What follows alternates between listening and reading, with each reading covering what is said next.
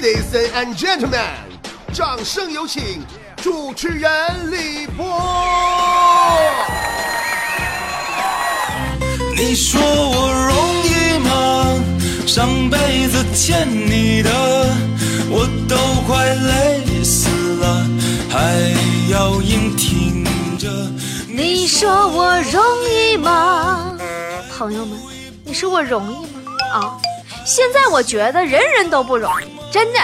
你就像是是人的不是人的，反正都不容易。朋友们，我昨天我出去做了个市场调查，发现哈，就在当今，无论年龄，无论职业，无论男女，无论老少啊，都太不容易了。你首先你就从我开始说起，朋友们，你说我容易吗？啊，我容易吗？我天天我上着没有节假日的班，我做着永无宁日的节目，直接导致我这辈子都找不着对象。我容易吗？我啊，你说我这单身一个人，我都憋多少年了？我这都啊啊！为了把自己早日嫁出去，我现在都啥样了？我每天下了节目做的唯一一件事就是上大街上看见个老爷们，我就抓着他手不放。我跟他说：“大哥，要不你娶我，要不你给我五十块钱。” 后来我终于用这个方法成为了一个富婆，这是我多年以来致富的秘诀。你说现在赚钱多难？生活太艰难了，多掌握一门吃饭的手，我都开始练习用左手使筷子了。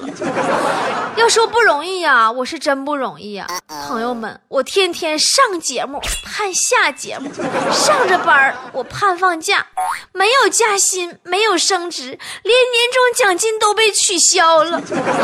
后来呀，我打算借酒消愁一回，都说借酒消愁，愁更愁吗？我寻我试试吧。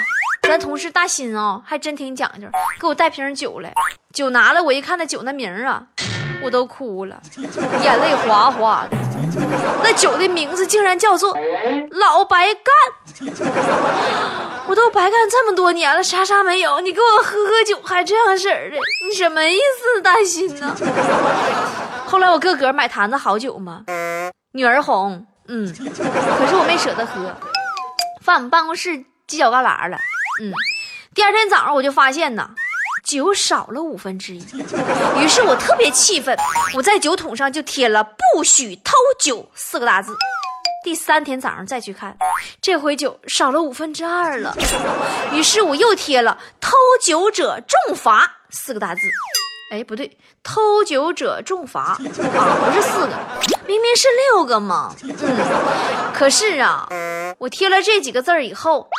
第四天早上发现酒还是被偷了，后来这事儿啊，坨坨知道了，就给我出个招，说波儿姐，你就把酒桶上贴上尿桶俩字，你看这回谁还敢喝？于是我就贴了。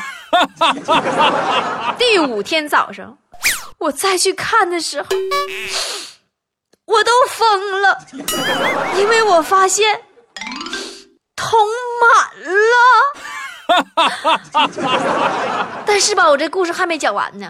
第六天嘛，我就把“尿桶”两个字啊摘下来了，再次在酒桶上贴了“不许偷酒”四个大字。那一天，很多人都哭了，头一个哭的就是龙哥。哎呀，经历了这样的事儿啊，我算是看明白了。现在呀。是一个价值观迷乱的时代，是白骨精三打孙悟空的时代，是诸葛亮三出茅庐却根本见不着刘备的时代，是关云长过五关送礼贿赂六将的时代，是包黑子把秦香莲送精神病院的时代，是武二郎给西门庆看家护院当保镖的时代。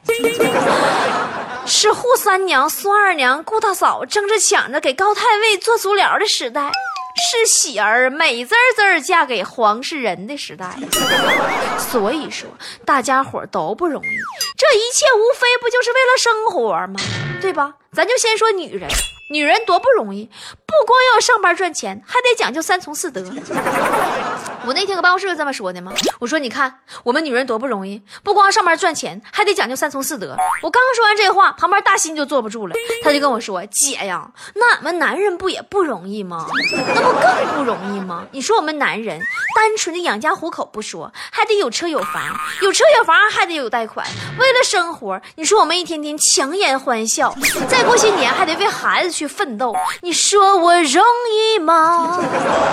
我就告诉他。我说：“哎呀，男人女人呐都不容易。你说现在这个时代也不咋的了。那天啊，咱们九零后的坨坨也跟我说，他也不容易了。哎呀，说呀，他们九零后啊也一把年纪了，真的好纠结呀。恋爱吧太晚，结婚吧太早，花钱吧没有，挣钱吧还太难，玩耍吧没兴致，工作吧没毕业呢。啊，和八零后在一起吧太嫩，跟零零后在一起吧还太老。你说坨坨已经不错了，还工作吧没毕业呢。他刚毕业就到咱们这儿了，多好一天天，这工工作氛围多开心，对不对？虽然我们啥也没有，但是我们很快乐嘛。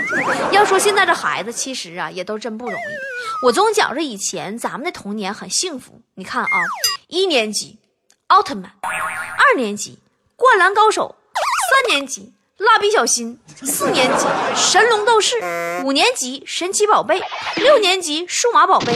你再看看现在这些个小孩一年级喜羊羊，二年级喜羊羊，三年级喜羊羊，四年级喜羊羊，五年级喜羊羊，六年级哈哈哈哈还是喜羊羊。把咱们这祖国的花朵呀，这下一代呀都看成痴呆儿了，恨不得脑瓜顶上都顶坨大便出去满街撩去。人家法国早就禁播咱们国家动画片《喜羊羊与灰太狼》了，原因就是人家法国人呐，怕这下一代看完这动画片以后影响孩子们的智力发育。我们可怜的祖国的花朵们呐，也不容易呀，从小就没摊着好肥料啊。我们是一群小小的羊，小小的羊儿都很善良，善良的只会在草原上，蓝蓝的美美的晒太阳。